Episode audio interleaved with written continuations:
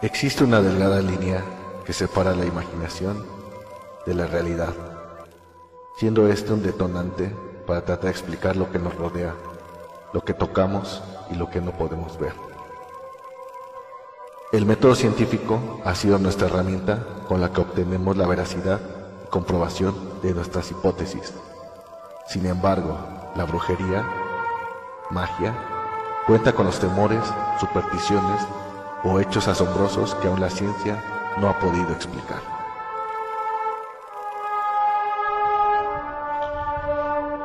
Adelantados a su época, perseguidos, lo jamás contado, lo inesperado. Esto y otros temas contaremos en este podcast de ciencia brujería. Enrique Hernández, este es el capítulo número 9 de la temporada número 2 de la serie Personajes famosos, Pasión, Delirio y Decadencia, el cual se dividirá en vida para quedarse loco, aportaciones y muerte. Hoy es 16 de mayo del año 2023. Francisco Ignacio Madero González eh, nació en Parras de la Fuente, en Coahuila, en el año de 1873, el 30 de octubre. Mejor conocido como Francisco y Madero y apodado como el apóstol de la democracia. Fue un empresario, político y escritor, además de filántropo mexicano que se empeñó como presidente de México del 6 de noviembre de 1911 al 19 de febrero de 1913. Fue uno de los más prominentes ideólogos y líderes de la Revolución Mexicana y logró derrocar con éxito al, dictador Porfirio Díaz y unificar temporalmente varias fuerzas democráticas y antiporfiristas. Resultó electo presidente en las primeras elecciones democráticas en la historia del país, que fue gobernado entre 1911 y 1913, año en el cual fue derrocado en la escena, en la decena trágica, este evento que vamos a hablar al final del podcast, pues obviamente porque tiene que ver con la muerte de Francisco y Madero. Sufragio efectivo, no reelección, fue el lema de la campaña de Francisco y Madero en el año de 1910, cuando se lanzó a, compartir por la, a competir por la presidencia de la República Mexicana contra el dictador Porfirio Díaz, quien llevaba 35 años en el poder. Ya ven, y ustedes se quejan de Maduro, cabrones. Aquí en México era, son 35, de 35 para arriba de años en el poder. Ustedes apenas llevan 12 y ya están llorando. no es cierto, no es cierto. Bueno, eran otros tiempos. Esperemos que esto no se vuelva a repetir, ¿verdad?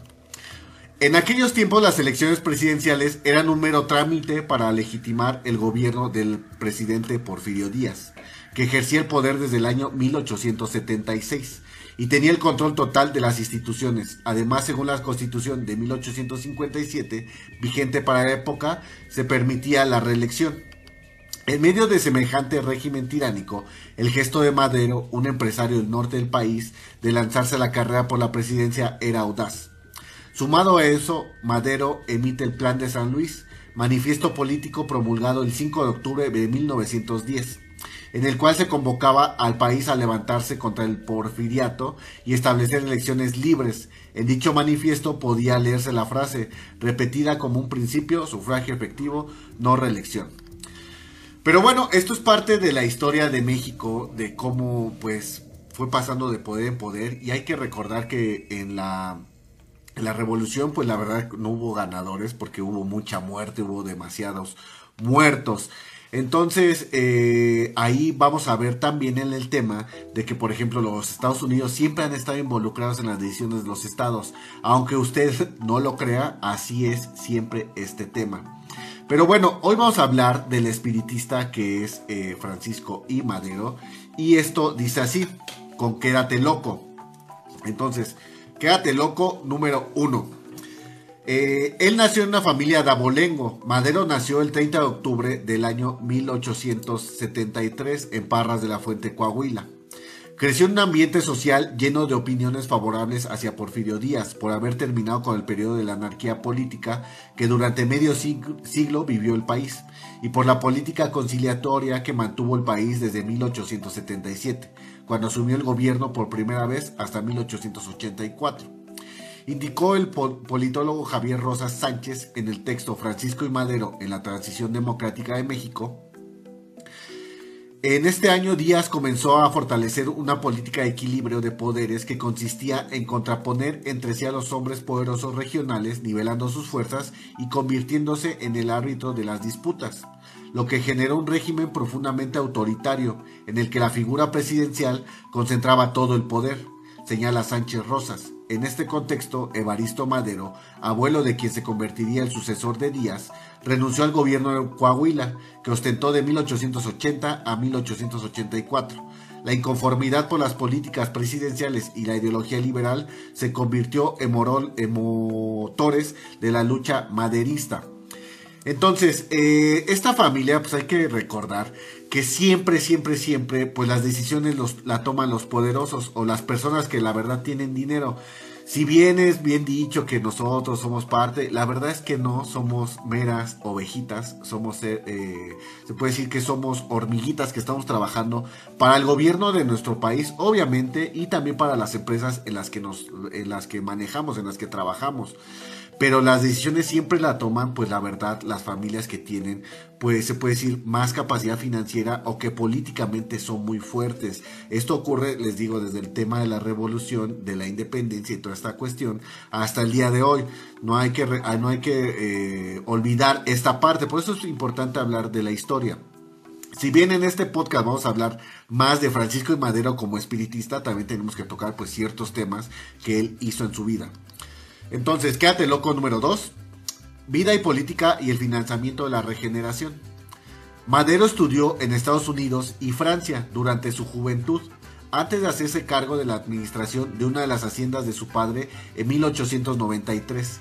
Si bien sus inquietudes políticas iban en aumento, no fue sino hasta 1904 que decide fundar el Partido Democrático Independiente, que se oponía a la reelección del gobernador de Coahuila, mientras Cárdenas de Miguel Cárdenas.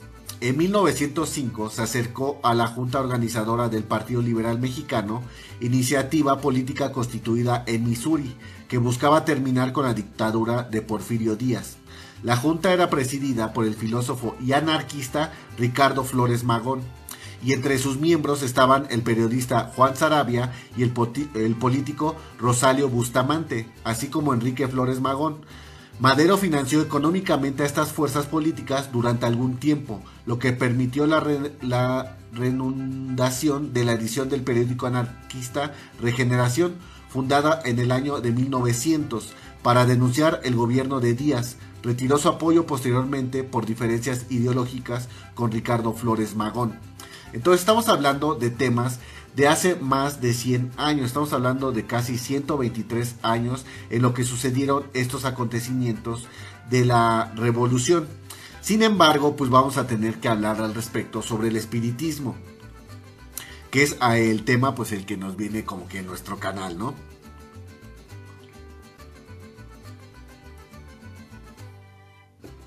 Y esto dice así. El interés eh, por el espiritismo. Madero se acercó formalmente a la práctica espiritista durante su estancia en París en 1892. Sin embargo, desde México estaba familiarizado con publicaciones sobre el tema, pues su padre estaba suscrito a la revista espírita del francés Alan Kardec, considerado el principal estudioso de, él durante el siglo XIX. en 1900 constituyó el Círculo de Estudios Psicológicos de San Pedro Coahuila, que presidió durante cuatro años más tarde. Madero publicó sus primeros escritos sobre el espiritismo en la revista Cruz Astral bajo el seudónimo de Arjuna. De. De Arjuna. Madero caminaba por dos veredas a la vez. Por un lado difundía el espiritismo y mantenía intercambio epistolar con los seguidores de la doctrina de Alan Kardec y por el otro cultivaba el trabajo político y las relaciones con las antireleccionistas. Ambos em, espacios, con el tiempo, le ayudarían a crear la red de apoyo nacional que necesitaba su candidatura presidencial. Dice el periodista José Gil Olmos en su libro Los Brujos del Poder que Francisco y Madero aseguraba que eran los espíritus quienes le dictaban qué hacer y le permitían crear estrategias para derrocar a Porfirio Díaz. Incluso decía que fueron estos seres quienes le indicaron cómo escribir su libro, La sucesión presidencial. en 1910. Esta obra lo proyectó con el candidato presidencial. Entonces, les comentaba, ¿no? Eh, pues es difícil en la época de 1900 que alguien hablara sobre el espiritismo o, sea, al respecto de cosas espirituales. Siempre ha sido un tema, eh, la verdad, pues difícil. Porque eh, no es bien visto. O sea, al día de hoy, por ejemplo, en este canal que publicamos cosas de brujería y todo eso, pues también eh, publicamos cuestiones de ciencia porque nos dedicamos más a las cuestiones pues se puede decir de la ciencia, de la ciencia y la información, de la informática y todas esas cuestiones. Sin embargo, hablar de estos temas, pues a veces parece, eh, pues no está bien visto, ¿no? Como profesionista. Pero bueno, eh, vamos a quedarnos con el Quédate Loco número 4. Y nos dice así, la sucesión presidencial en 1910. En 1908, Madero publicó su libro La sucesión presidencial en 1910 en el que señalaba los problemas que tenía el gobierno de Porfirio Díaz y dejaba en claro la necesidad de un cambio en el poder presidencial. La popularidad de su obra lo catapultó como uno de los candidatos predilectos para, terminar con el porfiriato en las urnas. Al año siguiente, Francisco Madero fundó el Partido Nacional Antireeleccionista, que lo nombró candidato a la presidencia. Su lema de campaña fue la conocida frase sufragio efectivo no reelección. Ese año Madero fue encarcelado en San Luis Potosí, acusado de conato de rebelión y ultraje a las autoridades.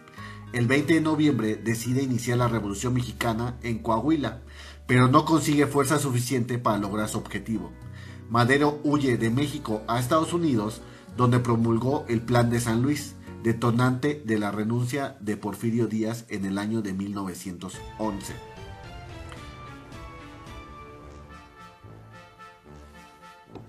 Entonces, este libro que él escribe y lo catapulta para ser un presidenciable, para ser, pues ahora sí, candidato a la presidencia, fue un, libro escrito de verdad con las bases espiritistas. Estas, esta cuestión del espiritismo, pues era una corriente, la verdad, ideológica, filosófica, y era totalmente, pues, arbitraria a los, al bienestar humano, o sea, se beneficiaba de eso, de esa filosofía, emanaba el espiritismo. Sin embargo, les digo, nuestros, eh, nosotros como mexicanos siempre hemos sido, ¿cómo se puede decir? Como que siempre estamos en contra de nuestros personajes que tratan de liberar a los demás. Lo vamos a ver al final de su vida, donde la verdad, o sea, toda su lucha y toda esta cuestión de tratar de llevar cosas mejores a los mexicanos, pues lo llevan, pero lo llevan a la muerte. Entonces vamos a seguir con el Loco número 5 y dice así, una breve presidencia. Francisco y Madero asumió la presidencia de México el 6 de noviembre de 1911, luego de derrocar a Porfirio Díaz. Su presidencia duró solo 15 meses. En febrero de 1913, una rebelión entre militares en la que participó el encargado de las Fuerzas Armadas del gobierno maderista, Victoriano Huerta, lo obligó a firmar su renuncia. Posteriormente, eh, fue asesinado con José María Pino Suárez y el general Felipe Ángeles en un carro supuestamente que los trasladaría a prisión. Este, este hecho es conocido como la decena trágica. Entonces vamos a hablar al respecto ya al final del podcast. Pero pues desafortunadamente así fue la vida de Francisco y Madero. Entonces ahorita vamos a leer las aportaciones del espiritismo que él hace al espiritismo. Eh, estamos hablando del presidente Francisco y Madero porque él era de verdad un creyente muy grande del espiritismo. Es como si ahorita un presidente o por ejemplo un candidato a la presidencia de México dijera, no sé, como que yo soy santero, ¿no? Y eh, yo hago rituales, yo hago esto, yo hago lo otro. Entonces la verdad, pues mucha ciudadanía al día de hoy diría que eso está mal, ¿no? Suena de verdad bastante cómico porque pues se supone que ya no existe nada de esto. Pero les aseguro que no. Por eso la mayoría de los presidentes y todo eso dicen que son católicos y salen ahí con la iglesia católica, o sea, con la iglesia más poderosa. ¿Por qué? Porque son votos. La realidad es esa, o sea, no es que sean sus creencias. Sin embargo, Francisco de Madero, él sí tenía unas convicciones muy fuertes y además él era espiritista y les digo, es algo muy fuerte. Pero bueno, vamos a hablar al respecto de Francisco de Madero, el espiritista. Buenas noches, mi nombre es Enrique Hernández. Por favor, regalas un tiki tiki, comparte. Síguenos en nuestras redes sociales. Estamos eh, transmitiendo totalmente en vivo y ya este programa pues se va a subir eh, de una manera, ya saben que después, ahorita ustedes están viendo así sin cortes, sin nada. Entonces, vamos a seguirle dando. Aportaciones. El espiritismo proviene del francés, no sé cómo se pronuncia en francés, pero se escribe espiritisme. Espiritisme, no sé cómo se diga, ¿no? Estoy malo para el francés es una doctrina originada en Francia a, mediados del siglo XIX, cuyo máximo, máximo exponente ha sido Alan Kardec. Esta doctrina establece como principios la inmortalidad del alma, la naturaleza de los espíritus y sus relaciones con los hombres, las leyes morales, la vida presente, la vida futura y el porvenir de la humanidad, según la enseñanza dada por los espíritus superiores con la ayuda de diversos mediums. Entonces les digo, esta religión pues eh, o este movimiento era bastante, bastante filosófico. No era como que una iglesia y hubiera miles de seguidores en ese entonces. Estaban haciendo. Eh, Francisco y Madero lo obtiene porque él se va a estudiar a Francia. Y hay que recordar que Francisco y Madero era un güey que tenía lana, o sea, su familia era, era rica, tenían dinero para poderse darse esos lujos. No fue como el presidente Benito Juárez en México, que era de la sierra, que tampoco fue tanto como de la sierra, sino que pues tenía raíces indígenas. Era lo único, pero de ahí en fuera la familia que lo adoptó pues era de billete. Pero bueno, vamos a seguir, hablando. Kardec, Kardec definió el espiritismo como la ciencia que estudia la naturaleza el origen y el destino de los espíritus, además de su relación con el mundo corporal y la filosofía, ya que estudia las consecuencias morales que resultan de estas relaciones. Está muy enfocado, por ejemplo, en el que hagas cosas buenas, seas una buena persona, te preocupes por los demás. ¿Por qué? Porque tu espíritu después va, a andar vagando por ahí, ¿no? Va, va a pagar las consecuencias de esta vida. El espiritismo llegó a México en los últimos años del siglo XIX, desde el otro lado del mar Atlántico. Tuvo popularidad en los estados del norte de la República Mexicana y se cree que fue uno de los motivos que inspiraron a Madero, o al menos que se sustentaba en esta práctica, para levantarse en armas en contra del régimen porfirista y quienes no, no lo tomaron muy en serio. Su apego a la corriente espiritista vino de las influencias francesas de 1891 y 1892 durante sus estudios en Francia. Descubrió su vocación y don dentro de la materia al volverse medium escribiente. El medium escribiente al día de hoy sigue existiendo, se sigue haciendo esta práctica mágica. ¿Por Porque es una manera en que haz de cuenta que tú lo que haces les voy a explicar para que ustedes lo hagan en su casa y a ver qué tal si ustedes son medios escribientes. Van a ponerse en trance, entonces van a prender una velita ahí enfrente de ustedes. Y van a agarrar una pluma, un lápiz o lo que tengan a la mano con que quieran escribir, una crayola o lo que sea. Y van a poner una hoja en blanco enfrente. Entonces, los primeros, se puede decir como que los primeros pasos es que ustedes empiecen a soltar su mano. ¿Para qué? Para que su mano empiece como que a hacer rayones o empiece a escribir poco a poco la van a ir soltando y dependiendo, a lo mejor van a empezar a dibujar o van a empezar a escribir letras o van a escribir a, empezar a escribir frases, ¿no? Que es como hay demasiados este, videntes. Hay un vidente, no me acuerdo que es argentino, no me acuerdo que, bueno, es de aquí de Latinoamérica, que hizo dibujos y hay unos muy padres, o sea, muy, se puede decir que se cumplieron esas profecías, porque hay uno que hasta como de las Torres Gemelas, ¿no? Que se ven dibujadas y aparte ponía como que unas letras. Entonces, más o menos ese es el, el tema del escribir entonces, algo que lo que hacía era soltar su mano y empezar a escribir lo que se le venía en mente. O sea, no tenía como una lógica, no tenía él eh, como una inspiración, sino era más bien como que el espíritu llevaba su mano y lo escribía, algo así. Pero bueno, vamos a seguir leyendo. Eh, ok. Eh, de, este acuerdo con Alejandro Rosas en Mitos de la Historia Mexicana, de Hidalgo a Cedillo, el autor menciona que entre el año de 1901 y 1908, Madero puso en práctica su, su, trance de escribiente y escribió una serie de textos considerados como verdaderos mensajes dictados por los espíritus. Este le daba consejos acerca de las cuestiones morales o financieras, también filosóficas, de los cuales afectaron e influenciaron a Madero en el transcurso de su vida. Entonces, además de que él hacía esta práctica, él en el tema del espiritismo, él decía que hablaba con tres personas. Ahorita vamos a ver con estas tres personas. Y de verdad, o sea, les digo, parece ser chistoso. Pero bueno, era un tema como de inspiración para él. Entonces, eh, se cuenta que Madero pronto descubrió que el espíritu que le hablaba era el de su hermano fallecido Raúl, quien murió a los cuatro años en un accidente con una lámpara de aceite. Eh, cuentan que, por ejemplo, en ese entonces había unas lámparas en el techo y eran de aceite y las tenías que prender. Entonces tú podías ahí por estar jugando, creo que el niño estaba jugando, y le pega la lámpara y todo el aceite se le viene encima y pues él muere eh, quemado, ¿no? Una muerte muy fea. El historiador Enrique Krause revela que Madero no superó la idea de no volver, a no volver a ver a su hermano, lo que lo motivó a involucrarse en el misticismo. Pero Raúl no era el único espíritu con el que Madero hablaba, pues pronto se sumó la voz de José, otro espíritu del que Francisco escribió en sus diarios. José le recomendaba ser una buena persona, ayudar y ser un buen político, lo cual al parecer lo habría llevado a iniciar una lucha contra los opresores. Y también se dice que Benito Juárez era uno de sus aliados con el que hablaba. Fue así como que con estos tres espíritus lo habían inspirado para luchar por la democracia. Entonces les digo, pareciera chistoso porque, por ejemplo, en la historia que nosotros vemos en la primaria, porque la verdad es que vemos historia solamente en la primaria, ya en la universidad y en la preparatoria sí vemos como que más historia de lo demás, pero no nos enfocamos a la historia mexicana así como que al 100%.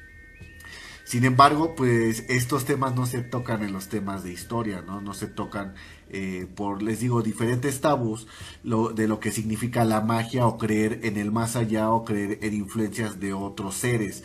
Eh, sin embargo, pues vean, o sea, gracias a... Eh, pues se puede decir que esta, este pensamiento, esta corriente espiritista, pues se pudo liberar el país de México de un dictador, lo que está pasando, por ejemplo, en algunos países, de los cuales de verdad, como me gustaría que existieran más espiritistas para que despertara pues toda esta gente. Pero bueno, vamos a seguir leyendo. Escribió el artículo de la Cruz Astral de Coahuila bajo el seudónimo de Arjuna e incluso fundó el Círculo de Estudios Psíquicos de San Pedro en Coahuila. Esta corriente surgió gracias al proceso seculizador de la ilustración durante el siglo XVIII en la que la ciencia comenzó a arrebatarle campo a la iglesia en cuanto al estudio y percepción del mundo y sus fenómenos, aunque no en materia moral. Lo anterior dio paso a nuevas corrientes espirituales y salieron a la luz sin el severo castigo de la iglesia. El espiritismo surgió bajo este contexto y logró obtener un buen recibimiento en México, gracias a las nuevas clases liberales durante las guerras de reforma, que en buena parte se debieron a la lucha de la Iglesia, les dio por las reformas que buscaban debilitarla. En el norte del país, de acuerdo a la con José Nativita Rosales, se dio el saurismo, saurinismo, una corriente espiritista mexicana que se derivó de los saori, de un adivino árabe y, quien, y quienes eran capaces de ver más allá del tiempo terrenal. Entonces les digo, ellos trataban de ver el futuro y recordar de sus ancestros o de estos espíritus que los aconsejaran para tomar mejores decisiones. Les digo, no es algo que se pare de las culturas o de los chamanes o de todo este tema de la antigüedad. Sin embargo, era como que algo muy descubierto porque pasamos por un periodo de obscurantismo donde la Iglesia Católica era la única que tenía la potestad sobre el espíritu y sobre las cosas de las religiones. Eh, en las guerras de reforma y todo eso eh, hay que recordar que eh, Benito Juárez él era masón entonces él también él sabía que la, la iglesia era más una fuerza política que una fuerza espiritual sin embargo, pues la población, imagínense, fue la conquista hasta estos años. Y imagínate 100 años que te estén diciendo que la iglesia, la iglesia, la iglesia, y luego llegue un presidente y te diga, este, sabes que la iglesia no es lo mejor, es, es, es esta otra cuestión, pues obviamente no vas a entender, ¿no? Porque ya estás eh, predispuesto a eso, ¿no? Entonces por eso que en ese tiempo los mexicanos veían con muy malos ojos el espiritismo o cualquier otra fuente de espiritualidad, ¿no? Sin embargo, gracias a que no todos pensaban así, pues todas estas corrientes sobrevivieron o tuvieron eh, o fueron evolucionando, ¿no? Al día de hoy. Pero bueno, eh, buenas noches, mi nombre es Enrique Hernández. Ya pasamos las tres partes de este podcast, ya casi llegamos al final. Eh, venimos, les digo, hablando de Francisco y Madero y vamos a hablar sobre uno, un hecho pues bastante, bastante, se puede decir, terrible en la historia, en la historia mexicana en el aspecto de que fue atroz y que fue una de las decisiones de verdad que fue lo peor que se pudo haber hecho. Y esperemos que nunca se vuelva a repetir en ninguna, en ninguna circunstancia en nuestro país ni en ningún otro. Lamentablemente, eh, algunos solamente toman el poder para ellos mismos o son influenciados por otras naciones, como va a ser el caso de esta decisión que se tomó de Victoriano Huerta, porque fue, eh, la verdad, fue motivado y fue, se puede decir, apoyado por el gobierno de los Estados Unidos. Para que vean que desde aquellos entonces ya este, eh, Estados Unidos siempre ha metido las manos en México. Pero bueno, vamos a leerlo para que ustedes eh, tomen ahora sí que sus propias conclusiones y digan al respecto, ¿no? Mantengan su propia opinión. Entonces, muerte. Los últimos días de Francisco y Madero. Después de varios días de tensión, Francisco y Madero junto al vicepresidente José María Pino Suárez fueron apresados. Esto ocurrió el 17 de febrero. A la par, el embajador norteamericano Henry Lane Wilson ofreció las instalaciones de la embajada norteamericana para que junto con Huerta y Díaz pudiera pulir los últimos detalles de su traición por medio del conocido Pacto de la Embajada. En dicho pacto se desconocía el gobierno de Madero y se imponía a Huerta como presidente. Poco tiempo después, el hermano de Francisco, Gustavo A. Madero, fue torturado y asesinado el 18 de febrero en el cuartel de la Ciudadela. El domingo 16 de febrero amaneció sin combates, después de un acuerdo entre los jefes militares para detener las hostilidades. Esta paz motivó a que numerosas personas salieran a las calles para informarse de las razones del cese, adquirir víveres, visitar a sus familiares y amigos, así como para movilizarse a zonas más seguras o bien observar los daños de los edificios en las zonas cercanas a la ciudadela. Sin embargo, poco duró el, el armisticio, ya que alrededor de las 2 de la tarde se reanudó de manera intempestiva el fuego de la fusilería además de la detonación de los cañones que volvió a ensordecer la ciudad y generar pánico en la población que se encontraba en las calles. Por ende aumentaron de manera considerable los muertos y los heridos. Es de verdad hay, hay, hay imágenes de los cuerpos en Palacio Nacional, lo que es ahorita el Palacio Nacional, pues está idéntico, o sea, la verdad es que está idéntico.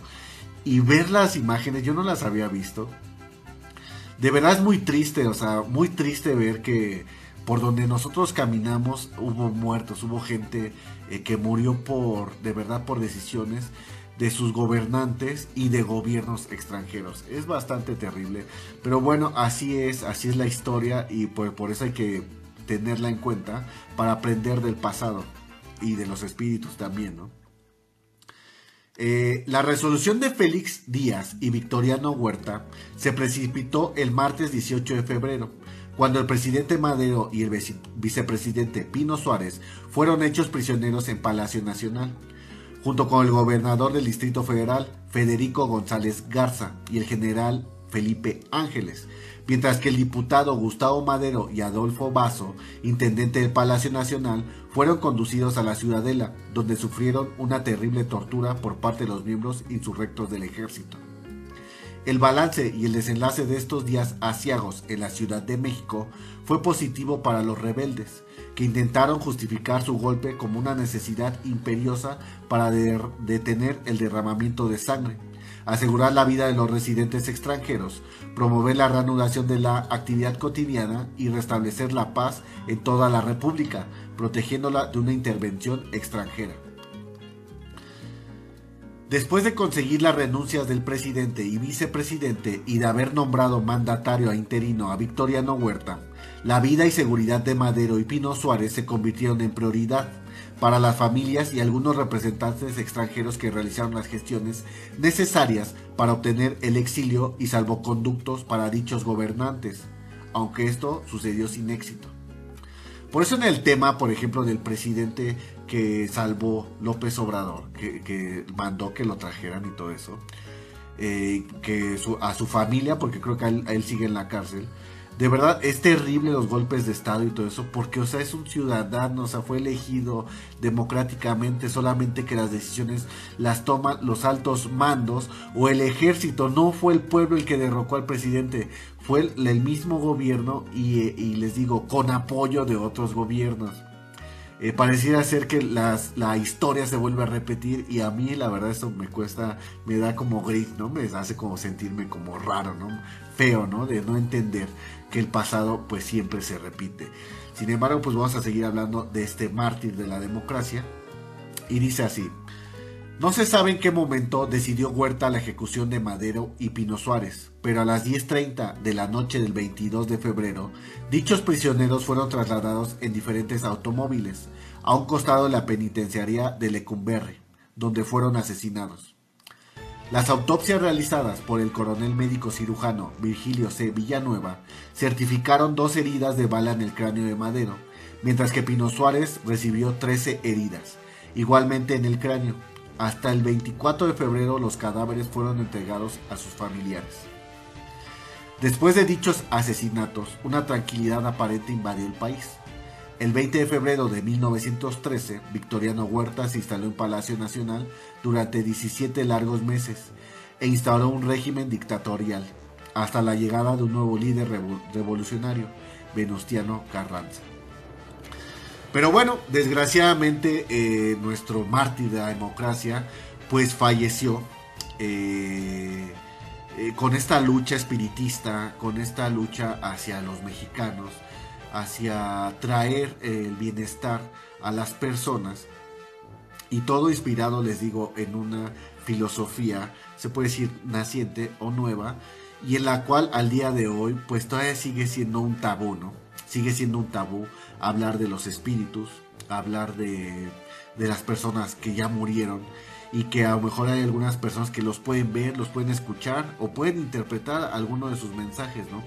Como muchas otras historias que hemos oído paranormales, donde estos fantasmas pues nos traen algunos eh, mensajes para pues que ellos puedan descansar en paz.